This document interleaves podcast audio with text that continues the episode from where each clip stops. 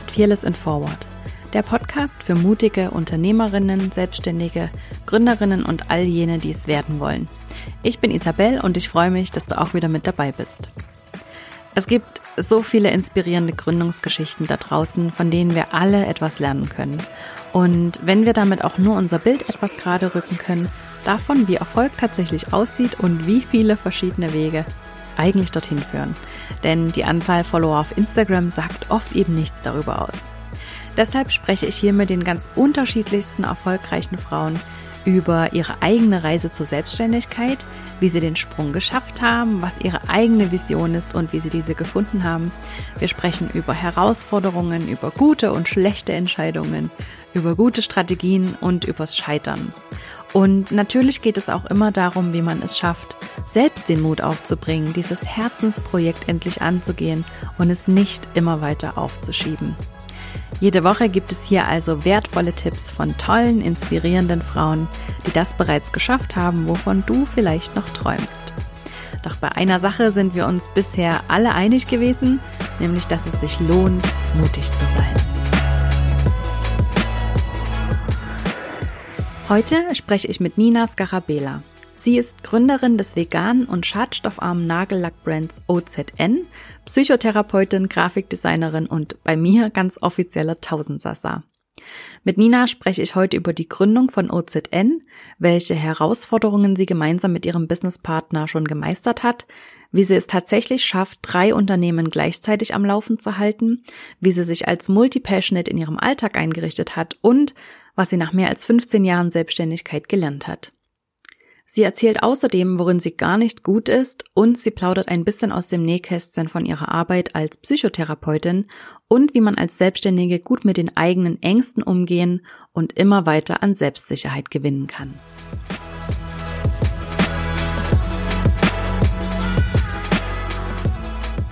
Nina, schön, dass du da bist. Herzlich willkommen im Podcast. Schön, dass du da bist.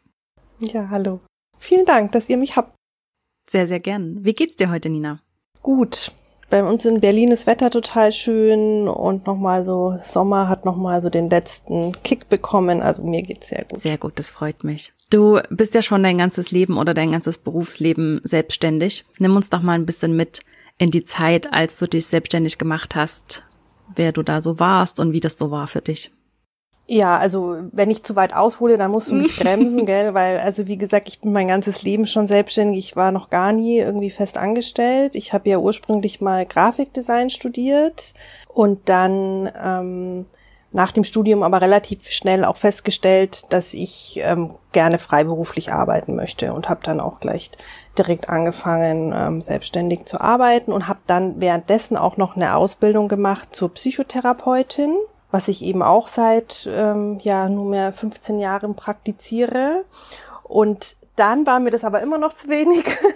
Und dann habe ich noch mit einer Freundin damals ähm, eine Beauty-Firma gegründet. So, das war so mein erster Schritt dann so ins ja Geschäftsleben, wo man tatsächlich irgendwie so ein Unternehmen hat, so ein kleines. Vorher war ich ja so ein Mannbetrieb und wenn man dann eben auch was verkauft und produziert, dann ist es ja schon so ein bisschen ähm, ja dann auf einmal was anderes und so waren so meine ersten Steps in verschiedene Richtungen und dadurch, dass ich eben selbstständig war, konnte ich das immer so parallel so ganz gut nach vorne schieben. Mhm.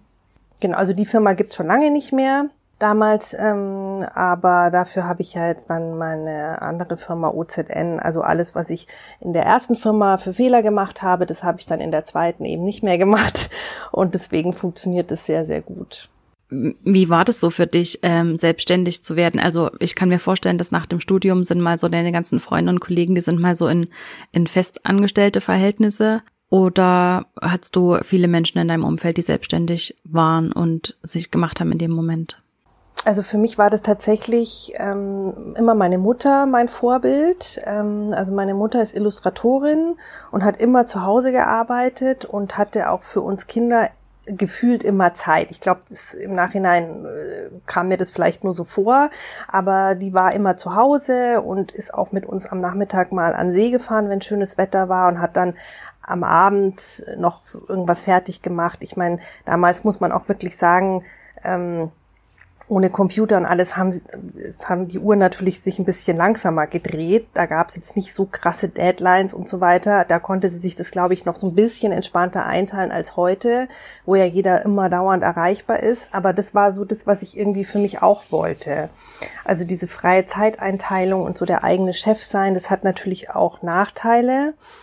Aber bei mir ist es ganz klar, in meinem Bedürfnis- und Wertesystem steht eben so Freiheit und Selbstbestimmtheit viel weiter oben als zum Beispiel finanzielle Sicherheit. Und deswegen komme ich damit gut zurecht.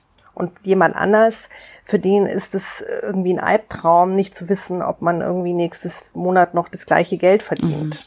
Mhm. Ich glaube, das ist tatsächlich auch Typsache und wie man sich eben auch selber jeden Morgen motiviert. Also ich glaube, es gibt schon auch Menschen, die brauchen so ein bisschen Druck, um dann was zu machen. Ich meine, die Tage habe ich auch, wo ich dann irgendwie denke, so, okay, also heute habe ich gar nichts zu Wege gebracht, aber ähm, ja, all in all, also ja, gibt's für mich nichts anderes. Deswegen war das tatsächlich so meine Mutter, die mir das vorgelebt hat und irgendwie große Ängste oder so hatte ich gar nicht. Also ich hatte auch direkt tatsächlich nach dem Studium gleich einen super Job. Da habe ich so eine Mitarbeiterzeitung gemacht für ein Unternehmen.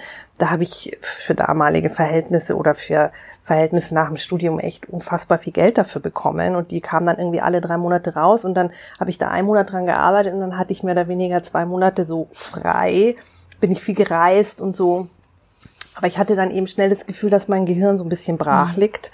Und deswegen habe ich mich dann gleich, ähm, also relativ zeitnah dann eben in diese Ausbildung auch gestürzt, die ich dann super parallel eben machen mhm. konnte. Wie kam es dazu, dass du das noch machen wolltest? Also mal abgesehen davon, also warum Psychotherapie? Warum nicht irgendwas anderes. Also mein Opa war Psychiater zum Beispiel. Ähm, das hatte ich aber etwas, also diese ganzen ähm, psychiatrischen Themen oder der menschliche Geist oder die menschliche Psyche, das hat mich komischerweise mit Anfang 20 oder so überhaupt nicht interessiert. Also hättest du, ich hatte eher so das Gefühl, ich studiere Jura oder so. Das hat mich dann abgeschreckt, weil ich so viel hätte lernen müssen. Aber ähm, das hatte ich überhaupt gar nicht auf dem Schirm. Das kam tatsächlich erst dann so ähm, Mitte, Ende 20, wo ich eben das Gefühl habe, ich kann nicht den Rest meines Lebens vom Computer verbringen so. Und ähm, ich bin dann eher durch Zufall in so ein Seminar geraten, wo ich dann gemerkt habe, also eigentlich um rauszufinden, was ich eigentlich will. Und dann habe ich festgestellt, oh ja, das will ich eigentlich mhm. machen. Und dann war ich derartig angefixt ähm, dass ich eben diese Ausbildung parallel gemacht habe. Und das ist immer so ein bisschen verwirrend, irgendwie Psychiater, äh, Psychotherapeut, äh, äh, Psychologe, also man kann in Deutschland tatsächlich äh, therapeutisch arbeiten, ohne dass man Psychologie oder Psychiatrie studiert hat, ähm, über den Weg des Heilpraktikers. Also ich habe den, das nennt sich Heilpraktiker für Psychotherapie. Ähm, da musst du eben eine praktische Ausbildung absolvieren, weil das ist ja was Praktisches. Ich arbeite ja mit Menschen und dann ähm, legt man vom Gesundheitsamt eine Prüfung ab, äh, schriftlich und mündlich. Und wenn die dich dann sozusagen als fähig erachten, ähm, dann bekommst du eben diese Zulassung und dann darfst du eben auch ähm, therapeutisch mhm. arbeiten. Genau, das ist das, was ich dann so mit Ende 20 noch schnell hochschwanger gemacht habe. Stimmt, du hast ja in der Zeit auch noch ein Kind bekommen. Verrückt. Ja, das auch noch. Was hat sich ähm, genau. seit diesem Studium, seit deinem Start in die Selbstständigkeit hm, verändert in deiner Selbstständigkeit? Also wie bist du heute anders in deiner Selbstständigkeit?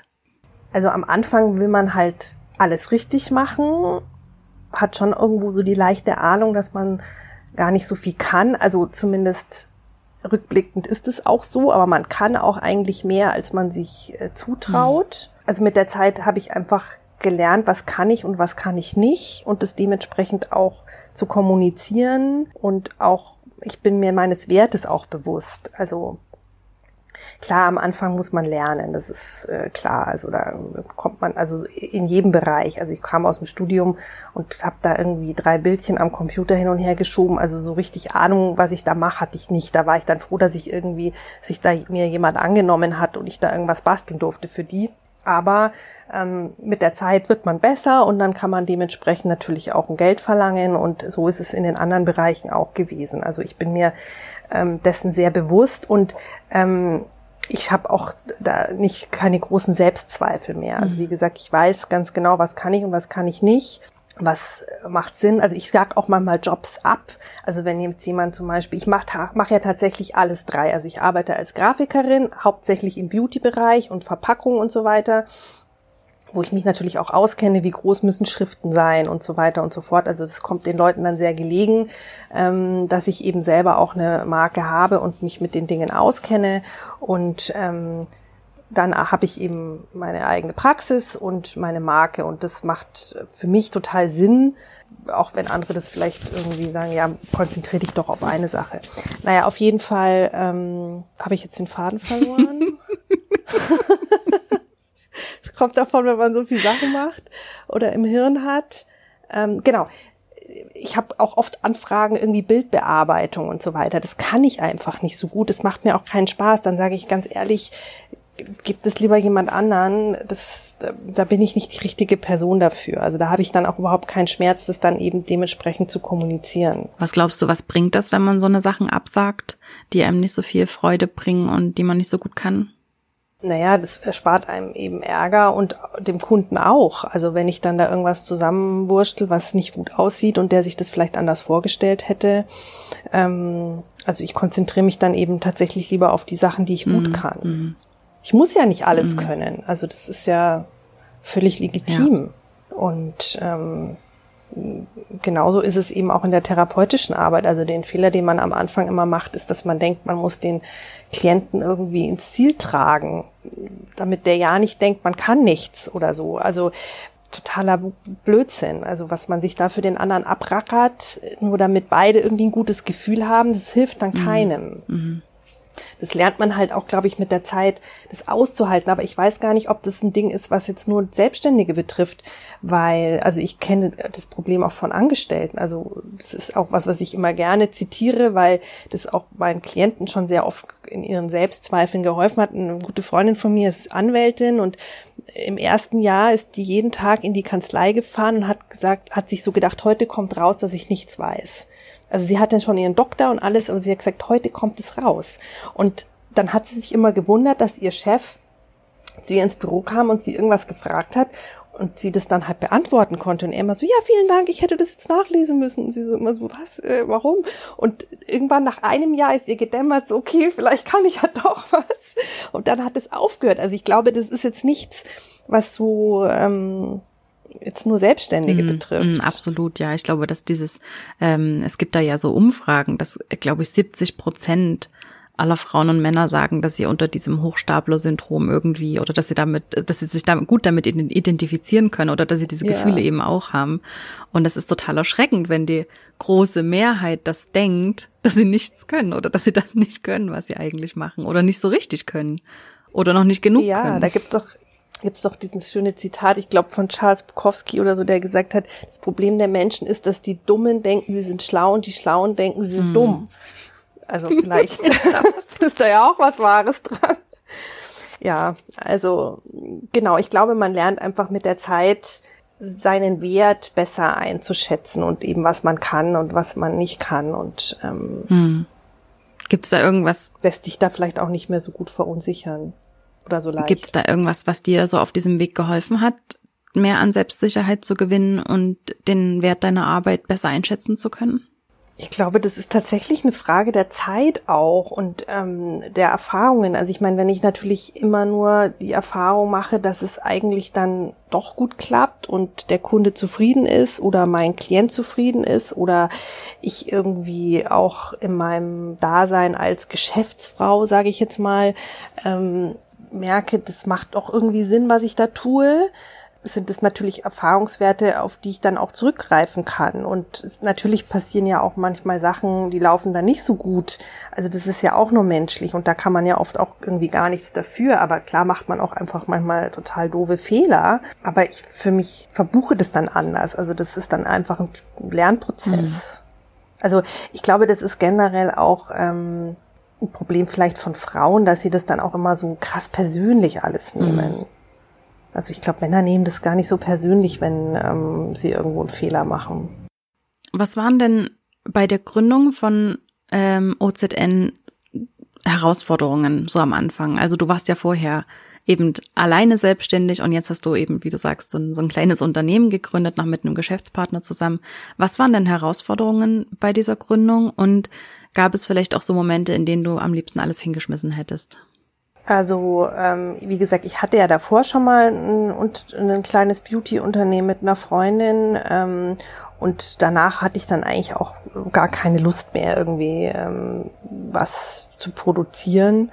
Und mein jetziger Geschäftspartner kam dann mal auf uns zu oder auf mich zu, weil er eigentlich was bei uns einkaufen wollte. Der hatte uns mal auf einer Messe gesehen und ähm, dann habe ich gesagt, du, uns gibt's gar nicht mehr. Und dann haben wir uns halt so unterhalten. Und er ist auch tatsächlich unser Produzent, also der Hersteller. Und dann meinte er so, ach, wie schade. Und also er stellt immer nur für andere her, er hätte gerne auch mal was eigenes. Und ob ich nicht mit ihm gemeinsam, das würde doch Sinn machen, irgendwie was eigenes machen möchte. Und dann habe ich natürlich kurz drüber nachgedacht und letztendlich ähm, ist, also was gut ist, ist, dass wir sehr ja, klare Bereiche haben, wo die Zuständigkeit liegt. Problem ist ein bisschen, dass da natürlich jetzt zwei aufeinander treffen oder trafen, die halt gewohnt waren, auch die Entscheidungen zu treffen, ähm, so und dann muss man sich jetzt irgendwie absprechen, also gerade für ihn, der seit 20 Jahren irgendwie selbstständig ist und der Chef von 40 Leuten, ist es dann ein bisschen schwierig, dass ich dann irgendwie gesagt habe, nee, ich glaube, was ist anders besser und er dann letztendlich da auch Kompromisse machen mhm. muss.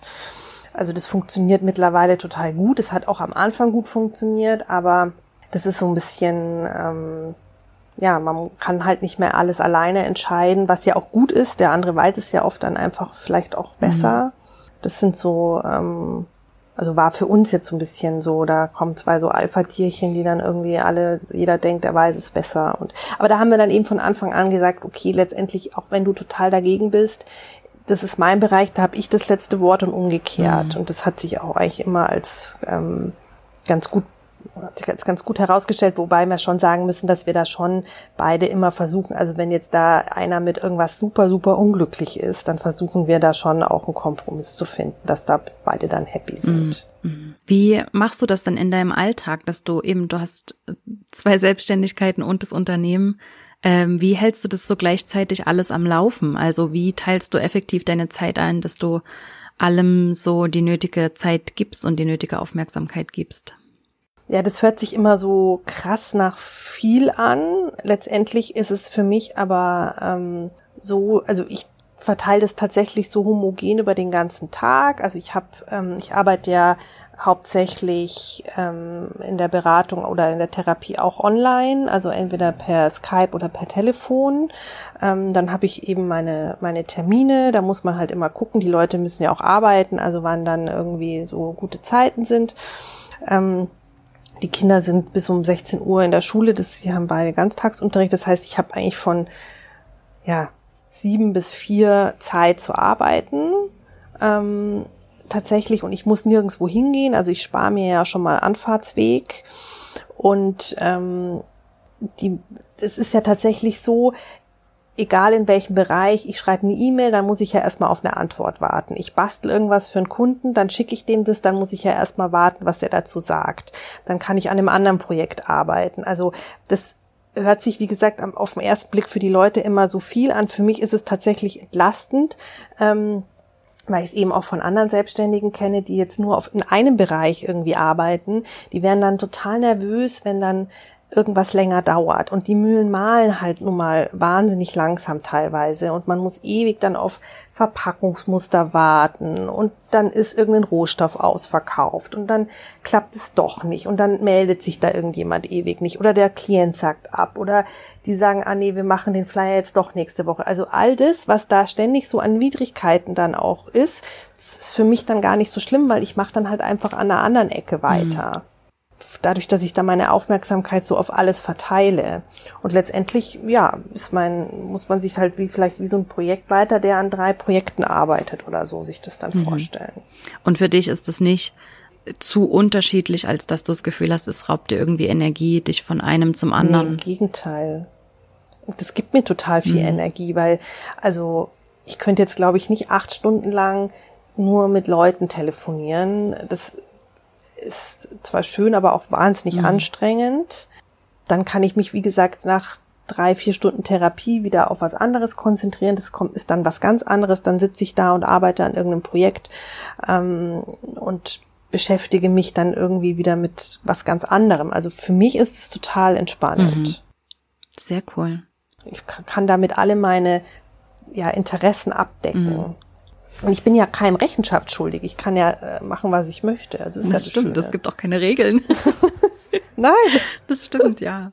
Ich habe das einfach ähm, bei Kunden sehe ich das so ganz ab und zu, dass sie ähm, eben so multi-passionate sind und so viele Interessen haben und am liebsten alles direkt als Business umsetzen würden und ähm, sehe das einfach ähm, dass sich manche einfach dabei komplett verzetteln und sie das so ein bisschen nutzen, um ähm, ja nicht so richtig vorwärts zu gehen, weil sie ja überall noch so in dieser Startphase sind ähm, und das dann vielleicht auch so ein bisschen als Ausrede benutzen, warum es nicht so richtig läuft, weil sie halt auch einfach viel zu tun haben. Also die überladen sich halt einfach so unbewusst mhm. mit mit Dingen und deswegen habe ich da jetzt so genau nachgefragt, ähm, wie du damit umgehst und wie sich das für dich anfühlt, ähm, weil ich oft einfach die andere Seite sehe, dass ja man sich einfach so unbewusst überlädt mit so vielen Projekten. Das kann ich mir durchaus vorstellen. Also äh, bei mir war das ja auch ein Prozess über viele mhm. Jahre. Also wie gesagt, ich habe mit einer Sache angefangen und dann hat mir das die Freiheit gegeben, dass ich mich währenddessen noch mit was anderem beschäftigen konnte. Ähm, also diese Ausbildung hat ja auch wieder mehrere Jahre mhm. gedauert, die ich dann halt parallel gemacht habe. Und ähm, letztendlich ist meine Arbeit die als Grafikerin und die von OZN gar nicht so weit auseinander. Mhm. Also ich mache ja für OZN auch die ganzen Verpackungen und die Grafik und ähm, ja red mit Kunden und und ähm, mache das ganze Social Media und bin so ein bisschen so der Kreativdirektor. Also das ist wie wenn ich, das mache ich ja genau das, was ich für OZN mache, mache ich ja für andere Firmen auch. Mhm. Also ich berate mich da ja quasi dann bis mehr oder weniger selber. Und ähm, oder wenn ich mal einen Consulting-Job habe ähm, für irgendein Beauty-Unternehmen. Also das ist dann schon was, was dann eigentlich ähm, viel sich also viele Überschneidungen hat, weil also mit der Produktion oder irgendwas muss ich mich ja nicht beschäftigen. Das macht ja alles mein Geschäftspartner. Mhm. Also das ist, äh, deckt sich fast. Also da kommen dann bei dem einen ein paar Sachen dazu, die bei dem anderen jetzt nicht dabei sind, aber das ist ähnlich vom, von, von meinem Tätigkeitsfeld her. Mhm. Und ja, ich kann das total verstehen, ähm, dass man dann, und auch wenn man eben diesen Drang hat, also würde jetzt jemand zu mir kommen und sagen, ich machen wir einen Kaffee auf, würde ich wahrscheinlich auch sofort Ja schreien, weil ich das total super finde. Ich weiß aber, ähm, also ich weiß dann schon, wann, wann Schluss ist so. Mhm ähm, und was Sinn macht und was nicht Sinn macht. Und ich glaube, wenn das jetzt auch Sachen wären, die, also das Schöne an der Therapie ist ja zum Beispiel, das sind ja abgeschlossene Stunden. Also ich arbeite eine Stunde, dann weiß ich, dann ist vorbei. Also ich kann mir das alles total gut einteilen und es ist übersichtlich. Mhm. Und das ist jetzt nichts, wo ich dann sage, oh Gott, und auf einmal tun sich da äh, Sachen auf, dass ich da aber mit meiner Zeit das gar nichts, habe ich nicht damit gerechnet, dass das dann so viel ist oder sowas. Also das, das ist für mich ja kalkulierbar. Und wenn ich jetzt merken würde, oh, das wird zu viel, dann nehme ich halt einfach keine Klienten mehr an oder sowas. Also das kann man, das kann man so ganz gut steuern. Mhm. Aber ähm, ich kann schon verstehen, dass es dann auch ähm, nach hinten losgehen kann, der mhm. Schuss. Das glaube ich auch, ja hat viel mit Zeitmanagement auch dann zu tun. ja, so. ich glaube, dass das auch so die Erfahrung bringt, wenn man das besser einschätzen kann, wie man selber arbeitet, was einem gut tut, was man braucht, wie man funktioniert, dass man das dann auch einfach sehr viel besser einschätzen kann als noch ganz am Anfang, ja. ähm, wo man einfach auch nicht einschätzen kann, wie lange so das, das und das Projekt geht oder wie lange man tatsächlich braucht oder wie lange man vielleicht auch Zeit investieren kann, auch wenn es das nicht braucht. Ich habe noch über dich erfahren aus einem Interview, dass du unglaublich gern und viel allein sein kannst. Wie, ja. wie balancierst du das denn mit deiner Familie und dein, äh, deiner Selbstständigkeit und den Unternehmen? Bleibt da überhaupt viel Zeit für dich allein oder wie teilst du dir das ein? Ja, also ich bin ja äh, de facto letztendlich von eben, wenn alle aus dem Haus sind, mein Mann geht spätestens so um acht, halb neun mhm. aus dem Haus, bis der erste wiederkommt, das ist meistens halt um halb fünf, bin ich ja hier allein zu mhm. Hause und mache meine Sachen und ähm, da ich jetzt nicht, wie gesagt, keine, nicht sechs Stunden am Stück dann eben auch Klienten habe, sondern mir das eben dementsprechend einteile, ist das, zählt es als okay. Alleinsein. Also ich muss jetzt nicht allein im Wald sitzen, aber ich bin total froh, dass ich eben nicht in ein Büro muss. Also ich merke das total, dass ich mich dann einfach schlechter konzentrieren kann, wenn dann Ferien sind und die Kids zu Hause sind. Ich meine, die sind schon älter, die sind irgendwie, die wären 13 und 15, aber die sind halt da und rursteln rum und ich habe Hunger und wieso äh, ist nicht die Wäsche, warum ist meine Lieblingssocke nicht gewaschen und es wird halt ständig gestört. Im Büro kommt halt ein Kollege und will mhm. irgendwas, aber das ist für mich einfach ähm, ich kann am effektivsten arbeiten, wenn ich wirklich alleine in meinem Kämmerlein mhm. sitze. Das geht mir ganz genauso. Dann habe ich am meisten Energie ja. und deswegen kommt mir das wahrscheinlich auch einfach so gelegen. Sehr cool. Ich habe mal gelesen, mm, dass man im Schnitt also ich habe keine Ahnung, ob das stimmt oder ob das äh, so ein Hörensagen ist. Ich habe aber mal gelesen, dass man im Schnitt etwa sieben Jahre zu spät zur Therapie geht. Siehst du das auch so? Und wenn ja, wann, wann wäre denn eigentlich der richtige Zeitpunkt, um zur Therapie zu gehen? Also ich glaube, da gibt's verschiedene Ansätze. Also per se, glaube ich, hat jeder irgendwelche Themen, ähm, die man sich mal angucken kann. Also man geht auch zu Zahnreinigen, bevor das ganze Gebiss einem da rausfällt. Ähm, das ist, glaube ich, für jeden in seiner Selbstentfaltung und, und Selbsterfahrung wichtig oder interessant zu sehen, wie funktioniere ich denn eben, wie sind meine Werte, wie sind meine Bedürfnisse, lebe ich überhaupt nach denen, ähm, welche Anteile ähm, sind bei mir sozusagen die, die am größten sind und in meinem System der Chef. Also das sind einfach Dinge, die sind, glaube ich, für jeden interessant zu wissen, um einfach nicht immer auch permanent auf sich selber reinzufallen. Oder mit eben Situationen besser zurechtzukommen und dass man eben gewisse ähm, ja, Krisenbewältigungsstrategien hat, hat man jetzt auch zu Corona-Zeiten gesehen. Also viele, gerade junge Leute hatten als einzige Be Krisenbewältigungsstrategie Ablenkung zur Verfügung. Jetzt gab sie nicht mehr, jetzt war dann das Geschrei groß. Also solche Dinge. Aber letztendlich kommen Leute dann zur Therapie, wenn der Leidensdruck hoch genug ist und das kann eben dauern und man muss sich das auch immer so vorstellen. Ähm, der Mensch hat ja total viele Schützeranteile, die einen ja eben davor bewahren, dass die Psyche irgendwie ähm, über flutet wird oder dass eben bestimmte Dinge einem nicht dauernd im äh, Bewusstsein sind, die man dann eben verdrängt. Also da gibt's ja verschiedene Anteile, die für diesen Schutz zuständig sind und die verhindern letztendlich, dass man zur Therapie mhm. geht. Weil für die ist ja alles gut. Die sagen ja, warum sollen wir denn da hingehen? Wir haben das doch alles im Griff.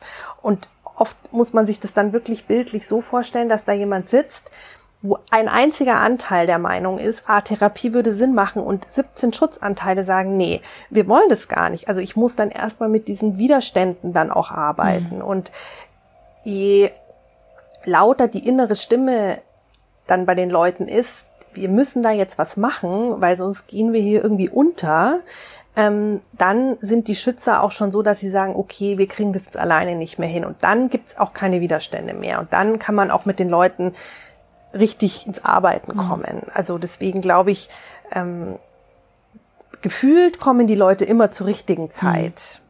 Also ich hatte jetzt nie das Gefühl, dass da jemand kommt, der da zu spät oder zu früh oder ähm, weil letztendlich hat man ja auch noch sowas wie eine Intuition und ähm, ja, das passiert schon alles zur richtigen Zeit und am richtigen Ort mit dem richtigen Menschen so. Und dann macht es mhm. auch Sinn.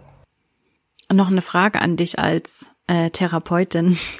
Wie geht man denn mit den Ängsten in der Selbstständigkeit um? Also ich hab, erlebe das ja ganz oft, dass ähm, Frauen vor allem ähm, so aus dem Angestelltenverhältnis, aus einem sehr guten Angestelltenverhältnis dann in die Selbstständigkeit gehen und dann ist man ja einfach mit einer ganz neuen Situation konfrontiert und hat einfach, der Alltag sieht ganz anders aus, die Gedanken sind ganz anders und dann kommen oft eben auch Ängste auf, so tatsächlich Existenzängste, reicht das Geld, äh, was wenn ich keine Kunden habe, was wenn das alles den Bach runtergeht.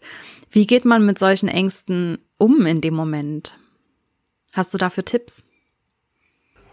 Ja, also ich glaube, ein ganz praktischer Tipp ist tatsächlich einen Plan B zu haben. Also das ist zum Beispiel schon auch immer so mein, also ich habe ja auch Ängste gehabt. Ähm, also mittlerweile ist es jetzt nicht mehr ganz so wild, aber ähm, gerade auch in der Zeit, wo ich jetzt nicht verheiratet war und auch irgendwie so mehr oder weniger alleinerziehend und mich auch darauf verlassen musste, dass ich irgendwie regelmäßig Geld verdiene, da hatte ich schon irgendwie den Plan B. Also wenn das jetzt nicht klappt, dann mache ich, gehe ich, lasse ich mich anstellen, dann mache ich das und mhm. das.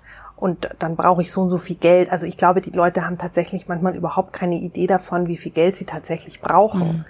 Ähm, also äh, habe ich auch eine Freundin, die hat fürchterliche Angst vor Altersarmut. Die hat sich, glaube ich, noch nie im Leben durchgerechnet, wie viel Geld sie tatsächlich de facto hat und äh, wie viel Geld sie de facto braucht. Äh, also da die ist so weit weg von Altersarmut wie irgendwie. Aber das ist halt trotzdem eine total ja irrationale Angst, die eigentlich mal mit Fakten leicht zu beheben wäre. Mhm. Ähm, also so einen Plan B zu haben, tatsächlich konkret zu sagen, ähm, wenn das nicht klappt, dann ähm, mache ich eben das und das. Mhm. Das fand ich persönlich schon immer beruhigend. Ähm, und generell ist es eben so, dass man sich eben überlegen muss, ich meine, wie mit allem, man muss ja einen Preis bezahlen. Also wenn ich jetzt in der Selbst, wenn ich angestellt bin und mir dann irgendwie aus irgendeinem Grund ist mir dieses Angestelltenverhältnis nicht mehr gefällt. Das hat ja einen Grund, warum ich da dann weggehe und mich selbstständig machen möchte. Oder ähm, das andere erscheint mir so attraktiv, dann zahle ich natürlich einen Preis. Ich bekomme etwas Neues und dafür muss ich etwas anderes aufgeben und es kostet mich hm. was. Also in dem Fall dann vielleicht meine finanzielle Sicherheit und ähm, äh, keine Ahnung. So. Und andersrum zahle ich auch einen Preis, wenn ich dann in dem Verhältnis bleibe und dann vielleicht mir immer denke, ach, hätte ich doch und ich hätte, weiß nie, wie es gewesen wäre und, und ähm, jetzt konnte mein Traum nicht verwirklichen. Also einen Preis muss man immer bezahlen und man muss halt schauen, wo erscheint einem dieser Preis höher. Hm. Ich glaube, dann ist es auch, wenn man, dann geht man bewusster an die Sache ran und dann kann man auch mit diesen dann sind diese Ängste auch irgendwie mit einkalkuliert oder zumindest diese Möglichkeit, dass man eben dann da auch ja einen Preis dafür bezahlen muss. Mhm. Ja, es gibt da dieses ähm, das englische Sprichwort ähm, Everything comes with a shit sandwich und du musst halt entscheiden, welches shit Sandwich du bereit bist zu essen. Genau. Und das ist eben was, was total, also als ich das mal verstanden habe, das war wie so wow. Also das habe ich auch ganz oft mit, mit Klienten. Also ähm, das sind dann irgendwelche auch Studenten, die irgendwas studieren und merken, das passt ihnen überhaupt nicht und sie leiden und kriegen wirklich körperliche Symptome. Ähm, schaffen das aber nicht zum Beispiel, ähm, sich mit ihren Eltern darüber zu unterhalten, weil sie Angst haben, diese Eltern nicht zu enttäuschen mhm. oder sie möchten nicht in den Konflikt gehen und dann ist vielleicht der Vater auch irgendwie Professor und erwartet, dass man eben dann Mathematik studiert oder sowas und ähm, wenn die mal verstehen, wo, auf welcher Seite zahlen sie den höheren Preis, sich jetzt einmal mit den Eltern ähm, äh, auseinanderzusetzen und in den Konflikt zu gehen oder aber den Rest ihres Lebens irgendeiner Tätigkeit nachzugehen ähm, oder dann mit, weiß ich nicht, Mitte 30 vielleicht dann nochmal komplett neu Studium anzufangen, da wird den Leuten sehr, sehr schnell, sehr, sehr klar, wo der höhere Preis zu zahlen mhm. ist. Und dann kommen die aber auch ganz schön schnell in die Puschen. also das, das wird denen dann aber oft erst wirklich bewusst mit diesem, auf welcher Seite zahle ich den höheren mhm. Preis. Mhm. Weil dann wird ihnen erstmal klar, einen Preis müssen sie so oder so bezahlen. Also Kacke ist es so oder so. Aber wo ist es weniger Kacke? genau, ja. Sehr, sehr schönes Bild. Ja. Welchen Tipp würdest du abschließend noch Selbstständigen mitgeben, die gerade erst so in den ersten drei Jahren ihrer Selbstständigkeit stecken und noch nicht so genau wissen, wohin der Weg eigentlich gehen soll und was sie da eigentlich genau machen? Was würdest du denen mitgeben? Oh, ich glaube, es ist ganz schwierig, weil es eben auch so individuell ist. Es ist eben auch so, was ist es genau? Also habe ich jetzt tatsächlich irgendwie ein Start-up mit fünf Leuten gegründet und muss da richtig auch Kohle investieren, weil sonst läuft es nicht? Oder habe ich eben was, wo ich mich auf meine eigenen Fähigkeiten verlassen kann und wo ich so ganz ähm, klein irgendwas mache?